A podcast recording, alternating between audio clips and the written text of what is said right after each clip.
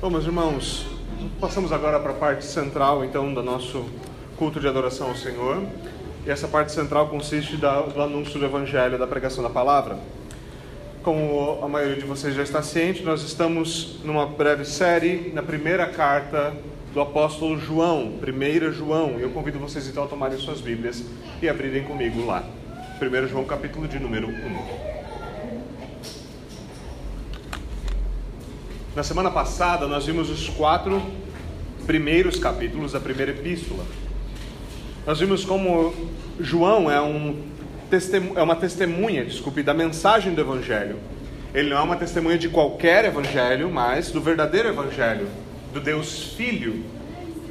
Ele fala que esse Deus Filho se fez carne, ele habitou entre nós, ele morreu pelos nossos pecados, ele ressuscitou para a nossa justificação.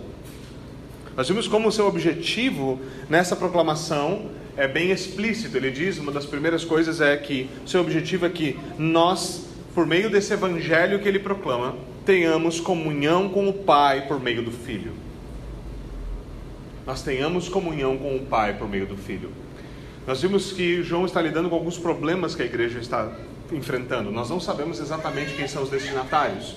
Por isso nós costumamos chamar essa carta de uma carta uh, católica, ou seja, ela foi mandada para a igreja em geral. Mas o povo a quem João escreve enfrentava alguns problemas, e algum, um desses problemas eram problemas de comunhão. E João começa então nos lembrando que comunhão não é algo humano, comunhão é algo que vem de Deus para os homens. Comunhão é algo que desce. Nós não podemos fabricar comunhão.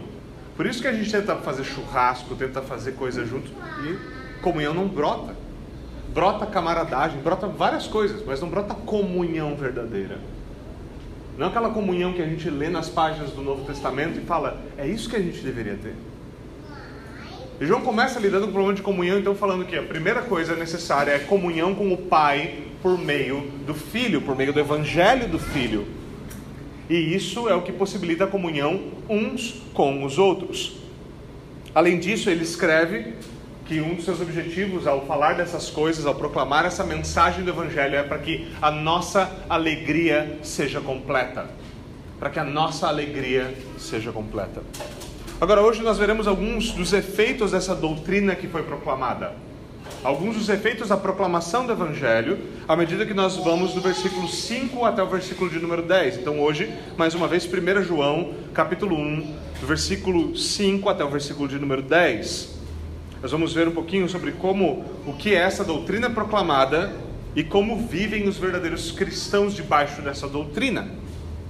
1 João, capítulo 1, do versículo 5 ao versículo de número 10, para a leitura da palavra de Deus e peço que vocês ouçam com atenção e com fé. Assim diz o Senhor.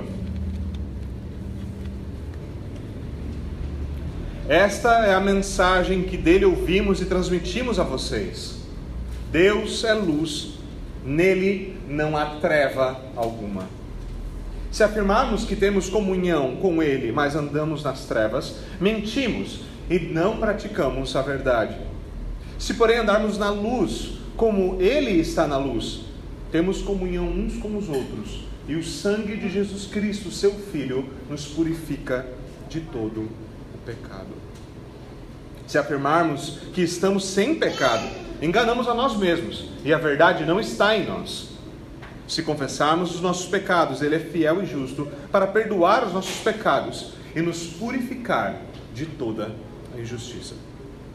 Se afirmarmos que não temos cometido pecado, fazemos de Deus um mentiroso e a Sua palavra não está em nós.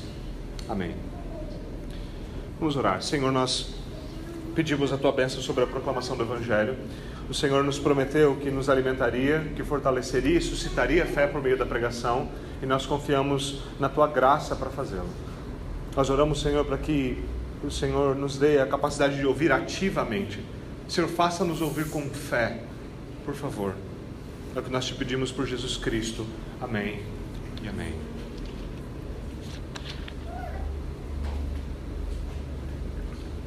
Bom, meus irmãos, então nós estamos nessa segunda, segunda caminhada em 1 João. Nós vimos, então,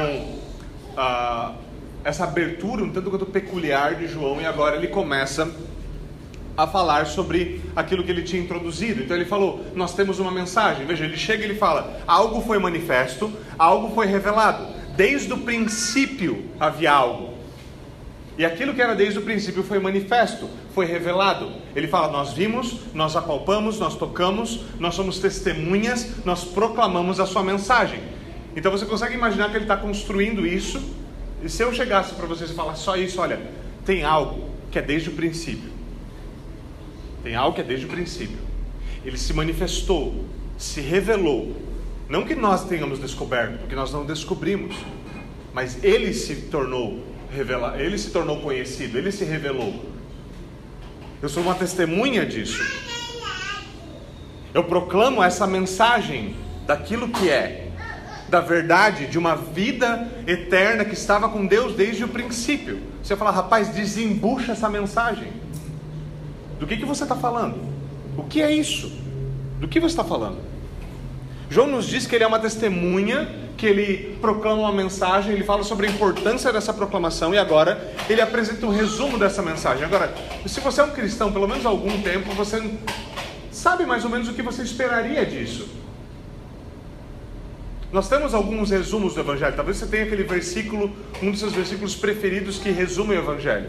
Talvez você vai correr para 2 Coríntios 5 e 21, certo? Porque aquele que não conheceu o pecado, Deus o tornou pecado para que nós nos tornássemos justiça de Deus. Isso é um belo resumo do Evangelho. É estranho quando você fala tem um versículo preferido, certo? Parece coisa esquisita, certo? Não, cheira boa teologia. Mas você tenta pegar alguma coisa. Talvez você veio, é, você cresceu ouvindo porque Deus amou o mundo de tal maneira, certo? Só se você é um péssimo calvinista você não gosta desse versículo. Se você não gosta desse versículo porque ele te deu muito trabalho debatendo online, o problema é você debater online, não é o versículo. O versículo é excelente. Versículo excelente, certo? E acredite isso vindo de um bom, bom velho calvinista, certo? Agora, veja, a maneira como João apresenta essa mensagem não é uma maneira tradicional, não é aquilo que a gente estava esperando, porque o que ele diz? Ele começa agora ele fala: Bom, beleza, quatro versículos, já esquentei vocês, vamos para a mensagem. Esta é a mensagem que dele ouvimos e nós transmitimos a vocês. E aí lá vem aquilo que qualquer um que estudou um pouquinho mais João ou leu alguns especialistas em teologia joanina, a gente gosta de falar nessas coisas, tá? ele vai dizer: Isso aqui é típico de João. Ele vai falar: Deus é luz e nele não há treva alguma. E você fala, o quê?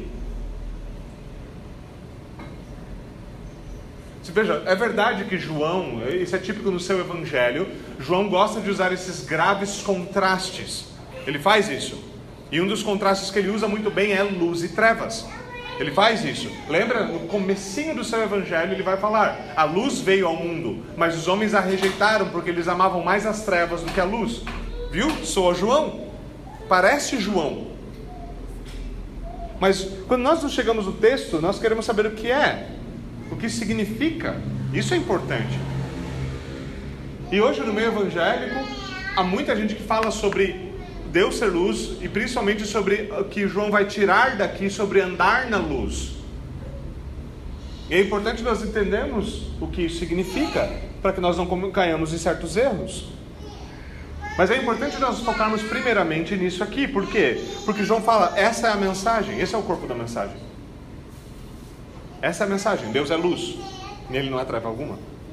Essa é a mensagem de Deus aos apóstolos, essa é a mensagem apostólica para nós, essa é a revelação do próprio Deus, é a mensagem da Escritura. Deus está falando conosco, se revelando a nós quando Ele diz: Eu sou luz e em mim não há nenhuma treva. E nós devemos ter um compromisso com essa mensagem, crer nela, abraçá-la e defendê-la. Mas nós precisamos saber do que se trata, o que isso significa. Qual o conteúdo dessa mensagem? Deus é luz, nele não há treva alguma. Esse é um, o, o que nós podemos chamar de o grande contraste. O grande contraste. Nós devemos lembrar que é na luz de Deus que nós vemos a luz. É por meio dele que nós compreendemos todas as coisas.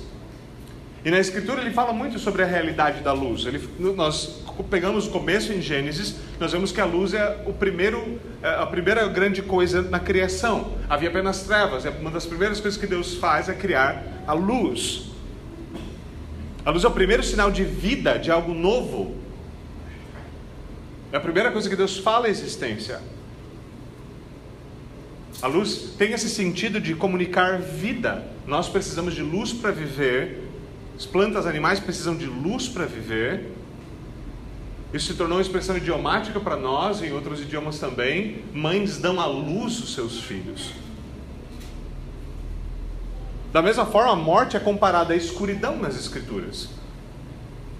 Há um sentido do qual se fala de vida.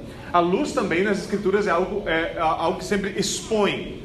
Ela traz, algo é trazido à luz, é revelado. A luz traz julgamento, pecados são trazidos à luz. Deus é o Deus que se revela e traz tudo à luz. No Antigo Testamento, nós temos um Deus que se revelava debaixo de um véu. E agora, no Novo Testamento, então, ele se torna plenamente conhecido pelo Cristo que ele chama de a luz do mundo, o sol da justiça. O pecado e o seu reino é chamado de o reino das trevas. E é um reino que traz morte e juízo. E Deus julgou o pecado em Cristo para que nós possamos viver na luz. Esses são temas que vão e voltam nas Escrituras. E esse é um conteúdo importante da mensagem de João, por quê? Porque o que João está nos dizendo em suma, quando ele diz Deus é luz e nele não há treva alguma, o sumário simples da sua mensagem é: Deus é santo. Deus é santo. Santidade, vida, verdade e justiça estão todos atrelados.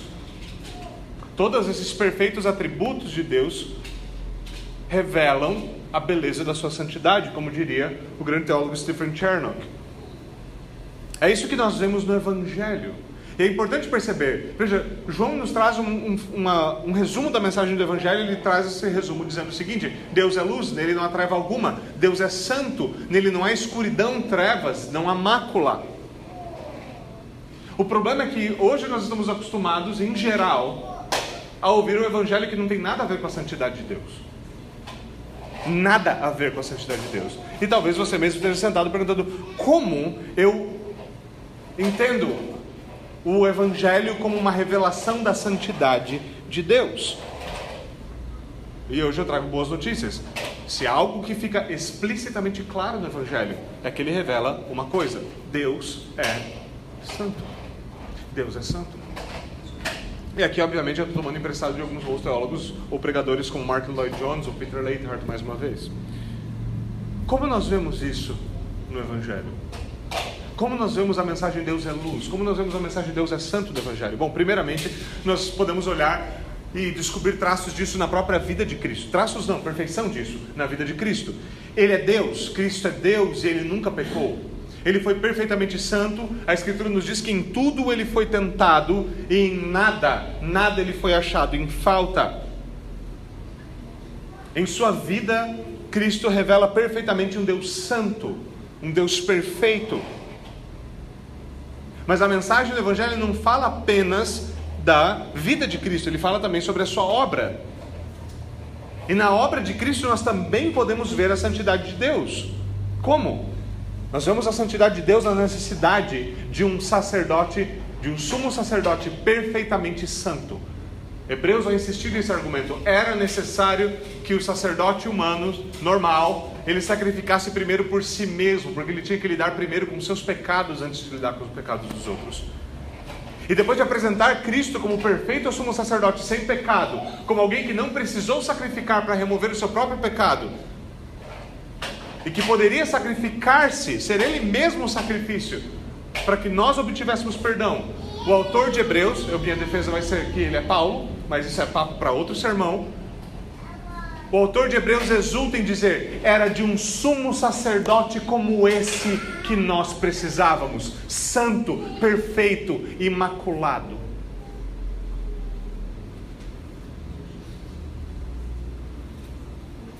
A sua obra de mediação revela que ele é santo e que Deus é santo.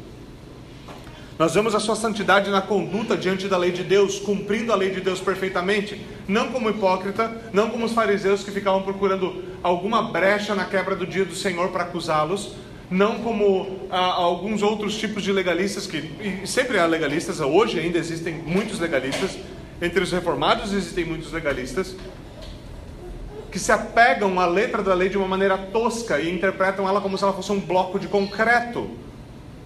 Jesus não tinha essa interpretação. Jesus não vivia dessa forma. Ele cumpriu a lei de Deus perfeitamente nos últimos detalhes. Até mesmo na cruz, quando ele aponta alguém para o cuidado da sua mãe, que seria sua responsabilidade após a morte do seu pai, cumprindo perfeitamente a lei de Deus. Afinal, ele disse: Eu não vim para, para abrogar ou para eliminar a lei, eu vim para cumprir a lei. Isso que está escrito em Mateus 5. Mas ainda mais que isso, nós vemos a santidade de Deus no Evangelho pela maneira como Cristo lida com o pecado. Especialmente na cruz nós vemos a santidade de Deus. A cruz é um lugar da manifestação da santidade de Deus. Se algo é declarado na cruz, é exatamente isso. Deus é santo. Ele não tolera o pecado. Seus olhos não podem tolerar o pecado. Na cruz, justiça perfeita é satisfeita. Na cruz, ira perfeita é derramada. Na cruz, nós vemos o ódio de um Deus santo contra o pecado. Na nossa geração, basicamente efeminada, nós temos dificuldade em falar de um Deus de ira santa, de ódio santo, de justiça plena. Nós temos dificuldade de falar da cruz como a satisfação de justiça perfeita. E isso é um problema, nós temos problema em falar sobre um Deus santo que demanda sangue. E quando nós temos problemas com isso, nós temos perdido o Evangelho, porque o Evangelho nos revela esse Deus, esse Deus que é santo. Ele não é como Alá, que você vem e pede perdão e ele diz: Tudo bem, esqueci dos seus pecados. É como se você nunca tivesse cometido. Não! Ele é um Deus que vem e diz: os seus pecados, a, justiça violada tem de ser satisfeita. E o Evangelho é sobre esse conundro, sobre essa questão simples. Quem, quem vai pagar pelos pecados? Cristo no seu lugar ou você por você mesmo? Essa é a pergunta última. Quem é o seu representante? o primeiro Adão caído em pecado, que deve morrer para satisfazer a justiça divina, ou o segundo Adão, que morreu para satisfazer a justiça divina em nosso lugar, mesmo sendo inocente. É disso que se trata a cruz. Nós vemos santidade em Deus pelo fato de que Ele não nos recebe em nossos pecados. É verdade que o Evangelho diz: vem, Vem como você está. Vem como você está. Mas é verdade que o, o, Evangelho não deixa você permanecer quem você é. Você vem aos cacos, um bugalho fedido como você é, morto, putrefando em seus pecados, mas você é lavado no sangue do Cordeiro.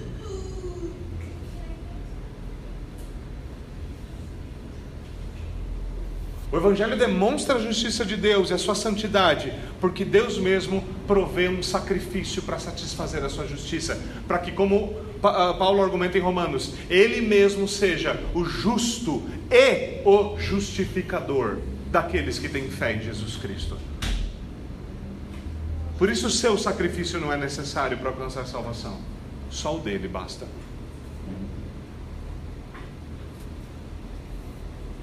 O seu sacrifício santo, perfeito, único, singular, já realizado e concretizado, não repetido constantemente na missa.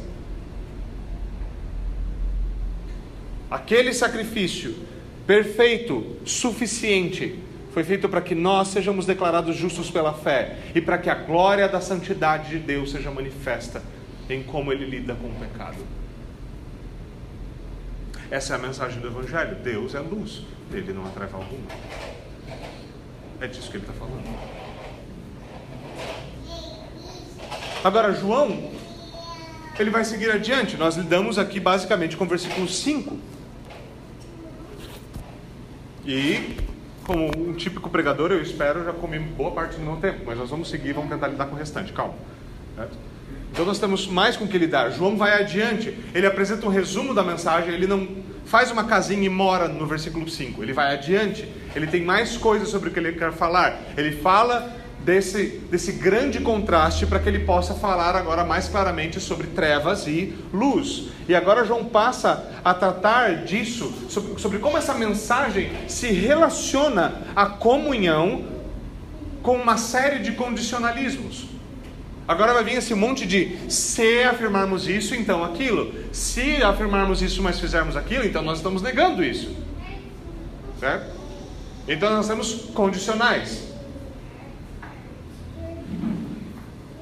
E João nos diz que por meio do Evangelho nós temos comunhão com o Pai por meio do Filho. E agora ele passa a explicar como essa comunhão funciona, ou o que é essa comunhão.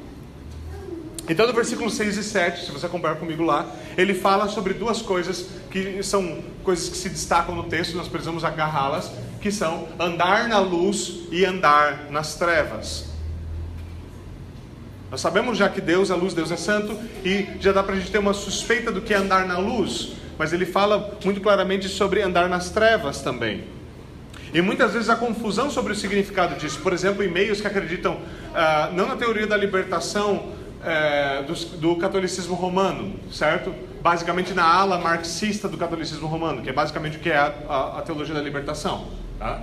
que é basicamente toma forma também no meio protestante por meio da teologia de missão integral.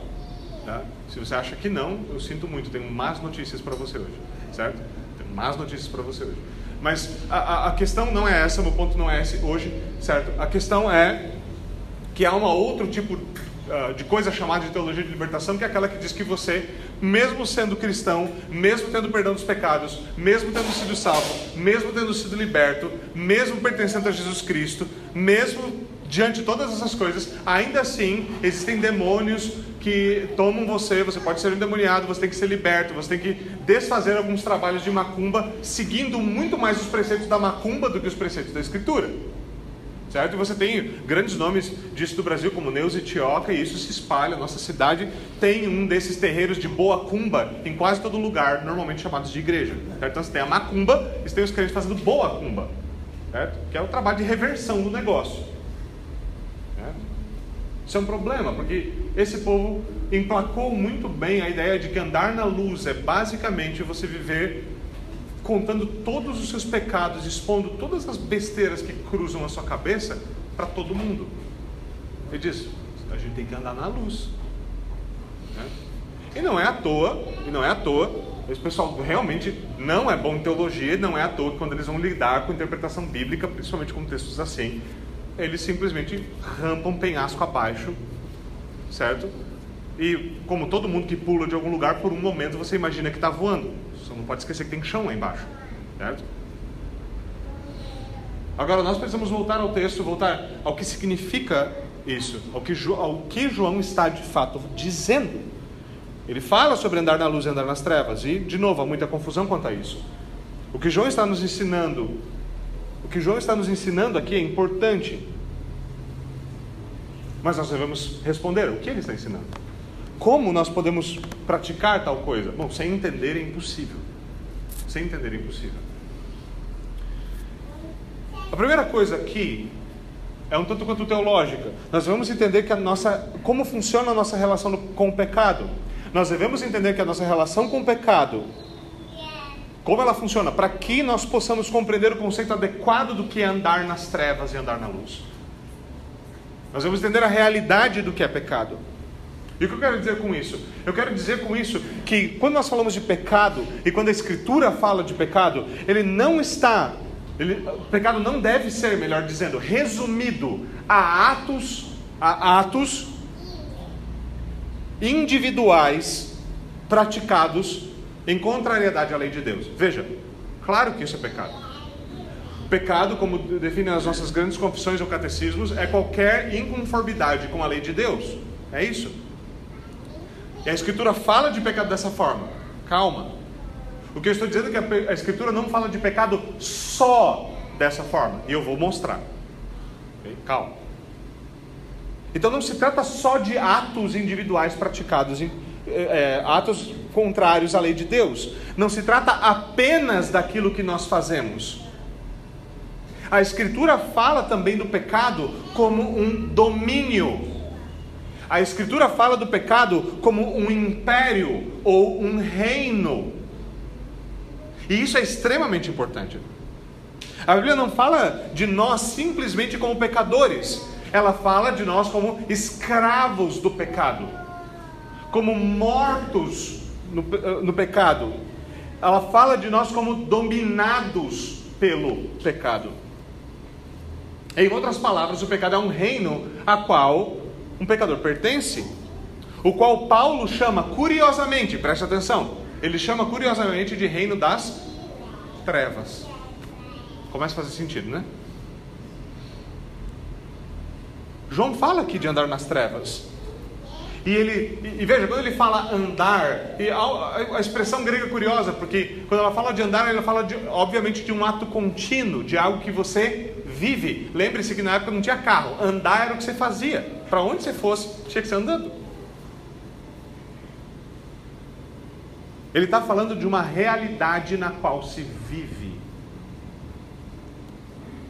Agora vejamos o que Paulo escreve em Colossenses 1, 13 e 14. Se você quiser abrir a sua Bíblia lá, fique à vontade para abrir e ler comigo, se não, basta que você preste atenção na leitura. Note, note a linguagem de Paulo, por favor, preste atenção. Se você vai acompanhar com o seu dedinho aí, na sua Bíblia sem problema algum, mas veja o que ele diz.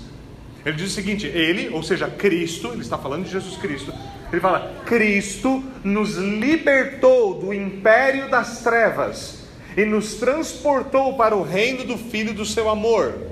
E essa parte final é importante: no qual temos a redenção, a saber, o perdão dos pecados.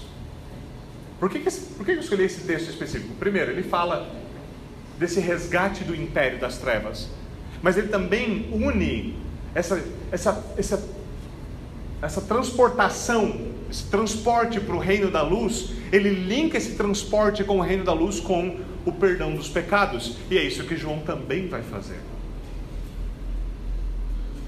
É isso que João também vai fazer. Paulo está descrevendo a salvação aqui como a libertação de um império ou de um reino, como redenção das trevas para um estado de perdão, de remissão dos pecados por meio do sangue de Cristo. Então, como nós devemos pensar sobre essa ideia de andar nas trevas?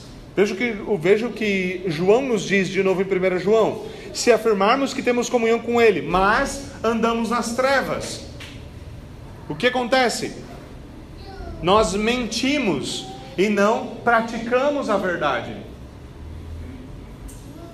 É impossível você estar em comunhão com o Rei da Luz se você vive no reino das trevas. Esse é o ponto. O ponto é que aqueles que não estão em Cristo andam nas trevas, estão no reino das trevas. Andar na luz é o que acontece com aqueles que, pela fé, foram unidos a Cristo e agora pertencem ao seu reino, foram transportados pelo perdão dos pecados. Essa não é a realidade dos não cristãos. Essa não é a realidade daqueles que não têm fé. Mas veja, é importante nós pontuarmos aqui, porque 1 João é muitas vezes distorcido para dizer coisas bem, bem curiosas. João não está dizendo que cristãos nunca pecam. Ele está dizendo, você que anda na luz nunca peca. Ele não diz isso. Isso é impossível. E veja o que ele vai dizer lá no versículo 8 depois. Ele vai dizer que é impossível. Se você afirma que você está sem pecado, é um mentiroso, pecou. Não é assim que funciona. Ah, mas John Fletcher, John Wesley, toda a tradição de perfeccionismo cristão. Eu não tenho culpa que eles são ruim teologia. Está errado. Cristãos não podem alcançar o estado de perfeição deste lado da vida. Por um simples motivo: é necessário morrer para se ver livre do corpo do pecado. Nós passaremos por isso. Então nós sabemos o que é ter rompido com o pecado ultimamente. Isso não quer dizer que nós somos ou podemos ser perfeitos assim como Deus é. Mas sim, isso quer dizer que nós pertencemos ao reino da luz e devemos viver nele. E isso é andar na luz. Isso é parte fundamental de andar na luz. É sair do caminho das trevas e da morte para o caminho da santidade. E é disso que João fala. Mas João fala de um aspecto da santidade que muitas vezes não fala. Ele gosta de falar de santidade do viver limpinho. Ele não fala, não fala muito sobre como se limpa. Como se chega ao estado de limpinho. Porque a gente está sempre se sujando. Em outras palavras, João não está dizendo que o caminho da santidade é uma estrada sem curvas. É só reto. É o dormidouro indo para São Paulo. Você solta do volante, seja o que Deus quiser. É, tira o seu cochilo. Não é isso. João, como um homem sábio, ele está contrastando a diferença entre dizer que, é, que você é algo e ser algo de verdade. Essa é uma diferença importante. Nós cristãos muitas vezes esquecemos que ela existe. É fácil você dizer que você é algo, é diferente você ser algo. Quer ver isso na internet, certo? Na internet todo mundo é legal. Então por que, que o mundo é uma desgraça, não é? Na internet todo mundo ama Deus, todo crente é fiel na internet. E as igrejas estão sucumbindo. Na internet todo mundo é bom em teologia. O que, que aconteceu? Certo? O que aconteceu? Na internet, pelas imagens, todas as igrejas são boas. Curioso. Você pode dizer várias coisas como essa. Você pode dizer, essa, essa é uma clássica. Quando a pessoa vem e fala assim, cara, eu sou muito humilde. O que, que você sabe sobre aquela pessoa? Você sabe que ele fala uma coisa que ele não é. Quem, quem é humilde fica falando sobre esse negócio. A pessoa vem e fala, não, eu sou muito humilde. Você fala, vixe, cuidar desse cara. Esse é orgulhoso. É, você vê estranho quando alguém começa. É, a gente vi, isso é curioso, porque a gente tem que aprender. Esses são conceitos bíblicos que nos ajudam a ler a cultura, tá, gente? Então, quando você vê o pessoal no Twitter, no Facebook, na vida aí fora, certo? Sinalizando as suas virtudes constantemente, você deve saber uma coisa: ninguém que é virtuoso precisa sinalizar, certo? Não precisa. Você precisa falar, não, eu defendo não sei o quê. Você não precisa falar, só faz. Não precisa fazer isso. Certo? Você não precisa fazer isso. Então, quando você vem para alguém e diz, eu sou realmente humilde, a pessoa pensa imediatamente, é o contrário. É o contrário.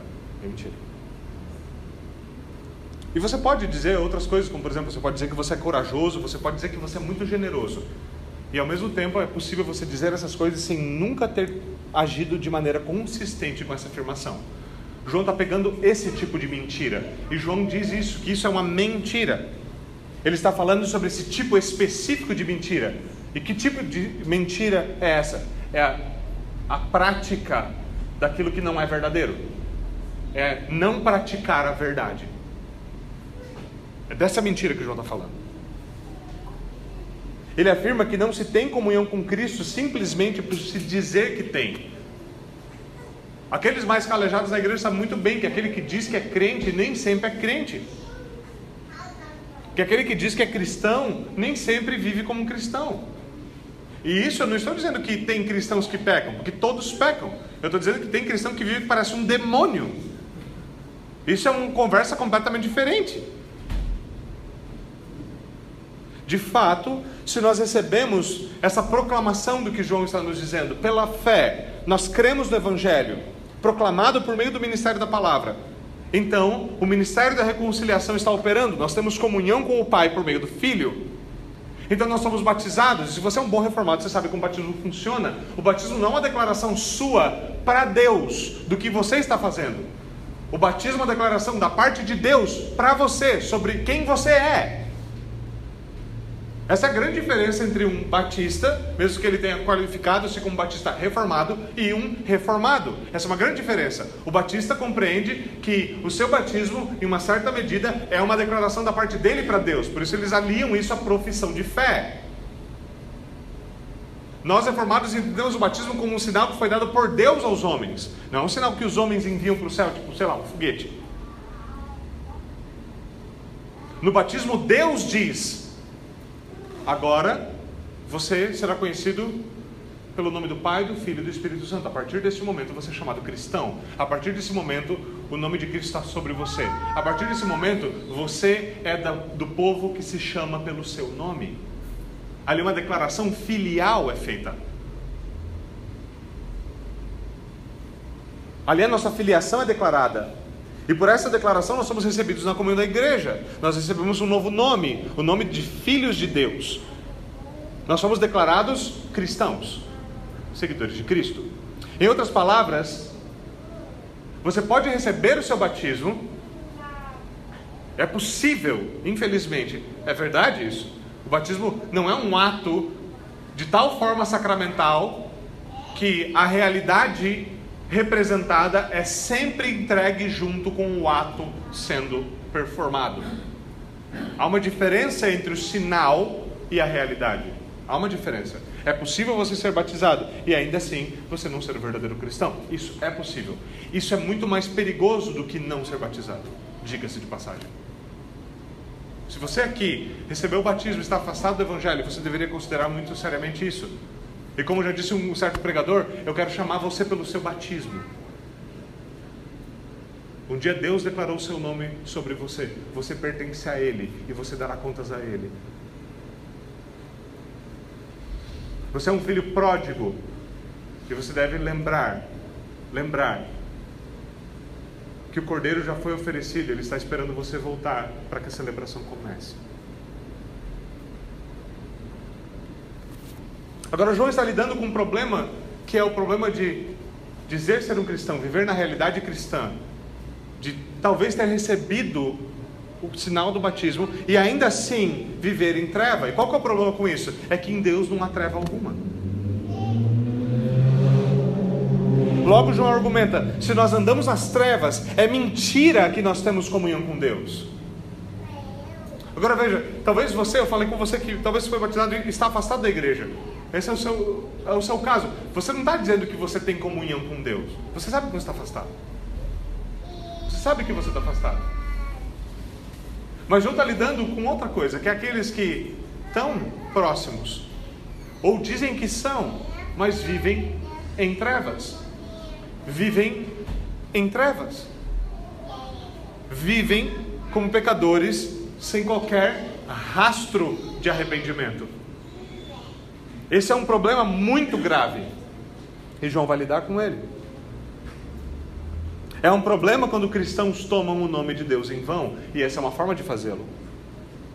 A nossa profissão, ou como João coloca aqui, a nossa afirmação de que nós temos comunhão com Deus, é algo muito sério, e não é possível professar o evangelho da luz e permanecer ou continuar vivendo nas trevas. É necessário andar na luz, e a direção da estrada revela aquele que está andando pelo caminho.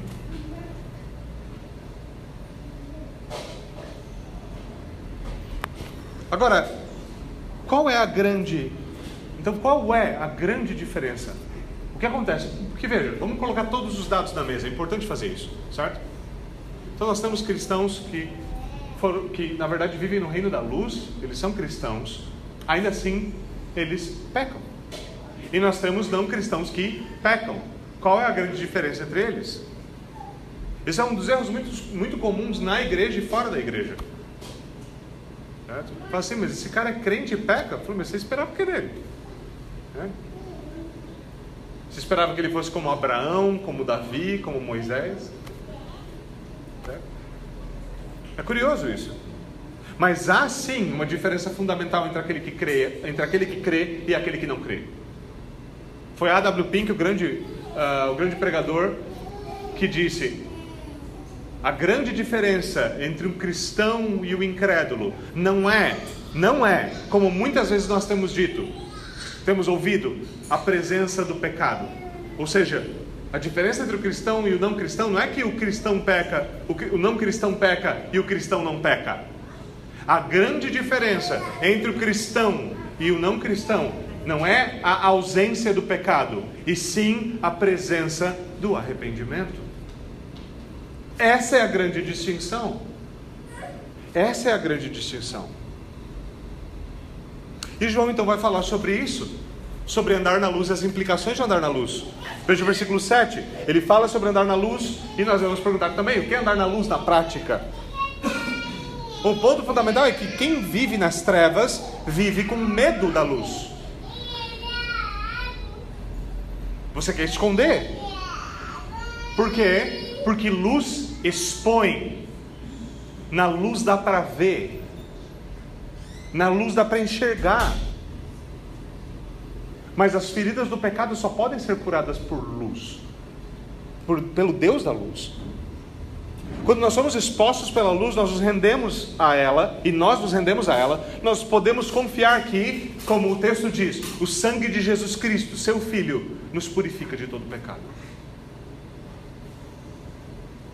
Quando a luz nos revela, mostra quem nós somos, nos expõe, então nós podemos ter essa certeza. E é isso que João fala, é essa conexão que ele faz no próximo versículo, no versículo 8. Veja: se afirmamos que estamos sem pecado, enganamos a nós mesmos e a verdade não está em nós. É isso que ele diz. Mas ele fala: se nós confessarmos os nossos pecados, Ele é fiel e justo para perdoar os nossos pecados e nos purificar de toda a injustiça. Se o Senhor permitir, na semana que vem nós vamos ver como ele continua lidando com isso nos dois primeiros versículos do, primeiro, do segundo capítulo. Certo? A divisão de capítulos não é a melhor aqui, mas nós vamos tentar explorá-la da melhor maneira possível. Qual é o seu ponto? Quem vive em trevas se oculta. Quem vive em trevas diz: Não, não tem pecado. Ó, você está vendo algum pecado em mim? Não dá para ver nada. Você está no escuro, rapaz. Certo? Que cor que é o meu olho? certo? Não dá para ver.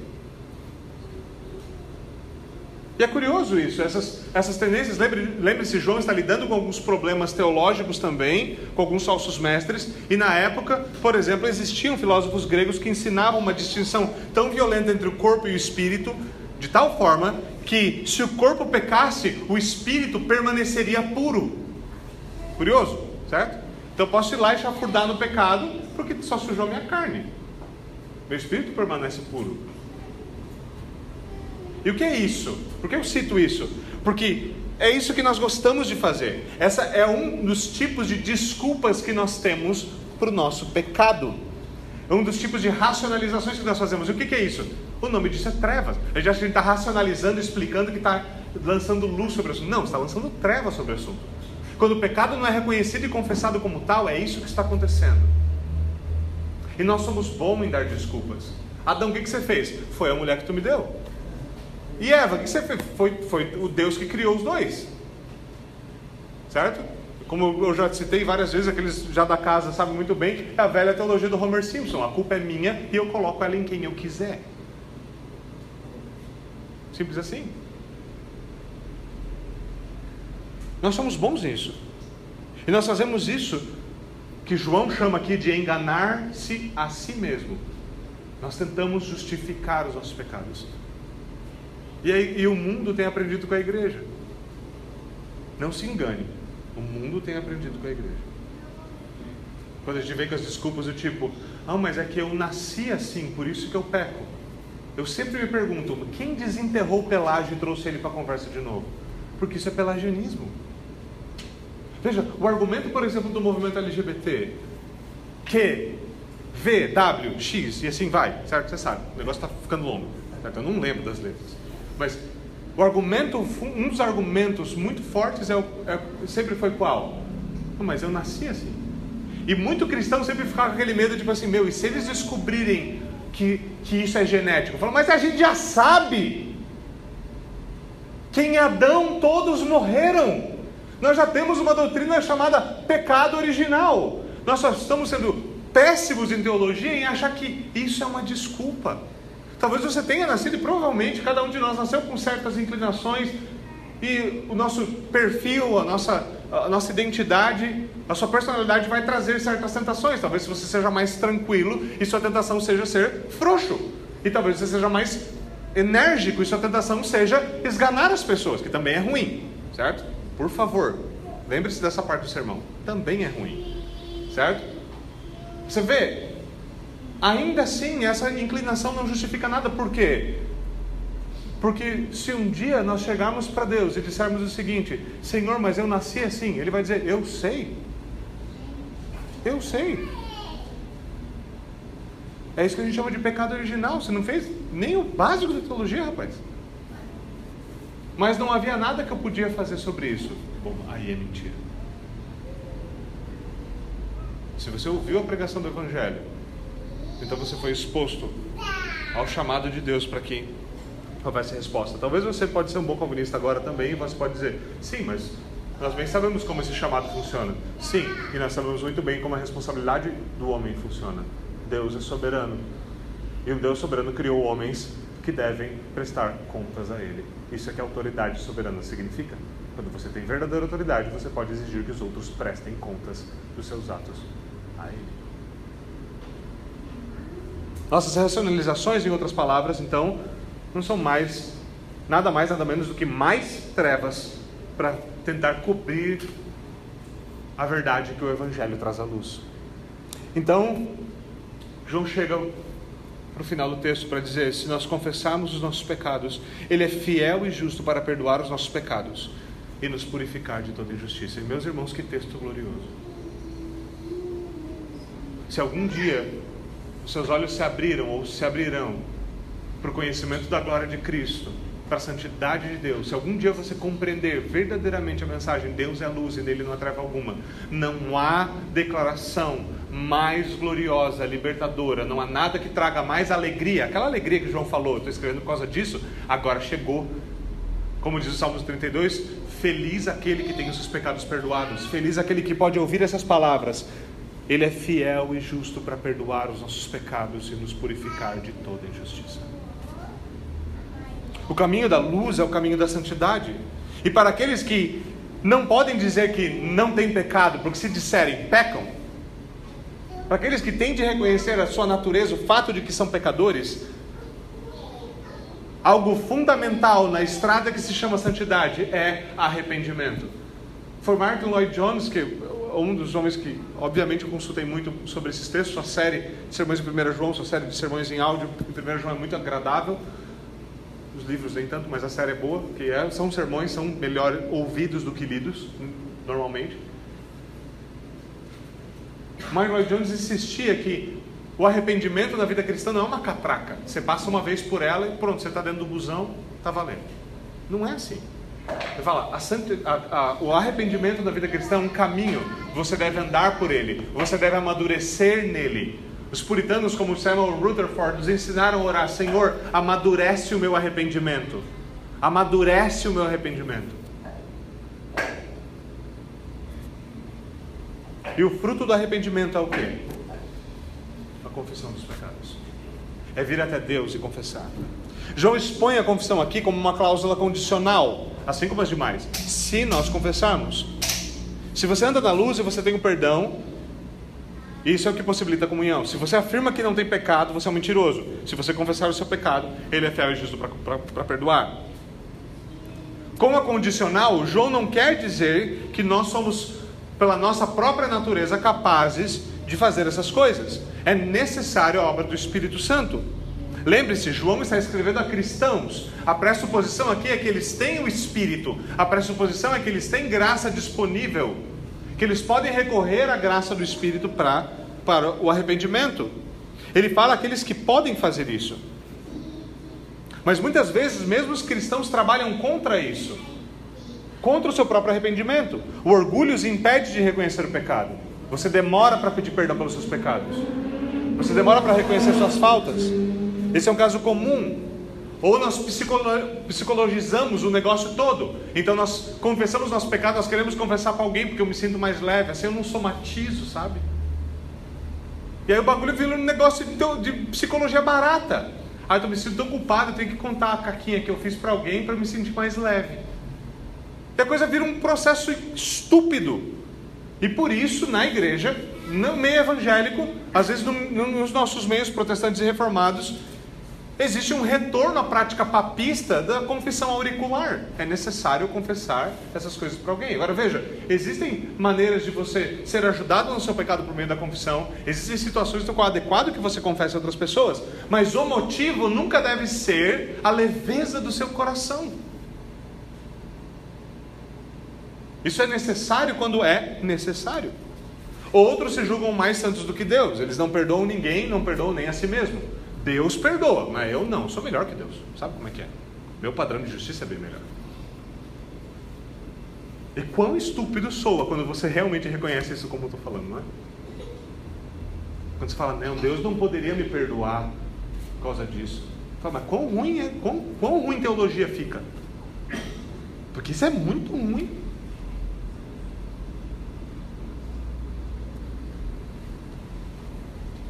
Nós pensamos que o nosso senso de justiça é melhor do que o dele. Agora veja, quando você está pedindo perdão, o seu papel não é perdoar, o seu papel é reconhecer o pecado e confessar.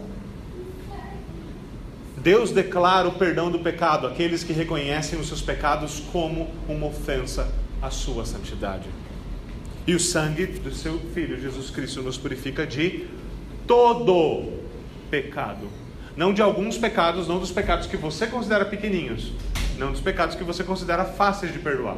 Ele nos purifica de todo pecado. Outros são ignorantes da vida com Deus ou muito fracos na fé. Eles também não estão. Se você é ignorante sobre a verdade da Escritura ou fraco na fé, a sua condição não é aceitável. Ela é, ela é e deve ser passageira. Ela não deve ser, ah, tudo bem, vou colocar um sofá aqui e sentar e esperar. Não. Não. A Escritura tem duras palavras a dizer àqueles que se encostam pela vida cristã e pensam, vou ficar por aqui mesmo. É um problema. Primeiro, porque ignorância na Escritura não é justificativa, é pecado. Existiam inclusive sacrifícios a serem oferecidos quando se pecava por ignorância, sem saber, sem querer. E fraqueza deve ser admitida e tratada e vencida. Agora, mesmo diante das lutas constantes e das quedas constantes em pecado, nós devemos recorrer à palavra de Deus e aprender a andar na luz como filhos da luz. E nós devemos crer nessa gloriosa promessa que nos é entregue aqui que não depende do nosso desempenho, depende da sua graça, não depende das nossas obras, depende do seu poder, não da nossa fraqueza. Se nós confessarmos os nossos pecados, Ele é fiel e justo para perdoar os nossos pecados e nos purificar de toda justiça. João está nos falando, então, ultimamente, da realidade daqueles que receberam o Evangelho, daqueles que creem em Cristo e vivem em verdadeira comunhão com a Santíssima Trindade, com a Igreja de Cristo. Eles não são perfeitos, mas eles estão sendo santificados. Como? Uma das principais artimanhas é contínua confissão e arrependimento. De novo, como disse Pink, a grande diferença entre o que crê e o que não crê não é a ausência do pecado, mas a presença do arrependimento. João fecha seu texto dizendo: Se afirmarmos que não temos cometido pecado, fazemos de Deus um mentiroso e Sua palavra não está em nós. Veja, João ele termina essa série de condicionalismos, essa série de, de qualificações condicionais, demonstrando qual é a consequência última de, se não, de não se reconhecer o próprio pecado. Qual é a consequência última disso? Os que assim fazem evidenciam que a palavra de Deus não está neles. Essa é a evidência que eles dão. Mas o que eles fazem praticamente? O reino das trevas e da escuridão cega essa pessoa de maneira tão grave que para eles é mais fácil dizer que Deus é mentiroso do que reconhecer do que, que ele é pecador. Todo mundo é pecador, até Deus, menos ele. Às vezes disfarça isso, sabe fazendo o quê? Todo mundo é pecador. Como se isso fosse uma justificativa. Ah, mas todo mundo peca.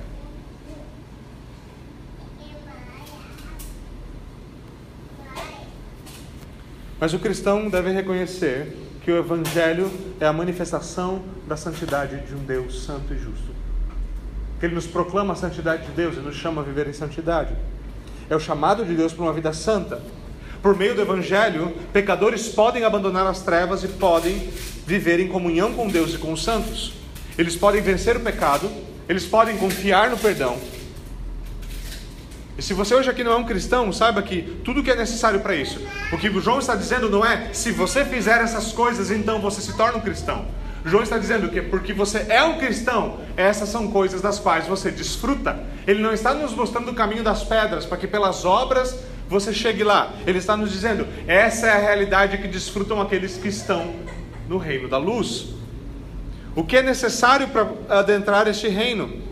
É necessário que eles venham a Cristo e abandonem a sua própria justiça e confiem naquele que é fiel e justo para perdoar os seus pecados e purificar você de toda a injustiça.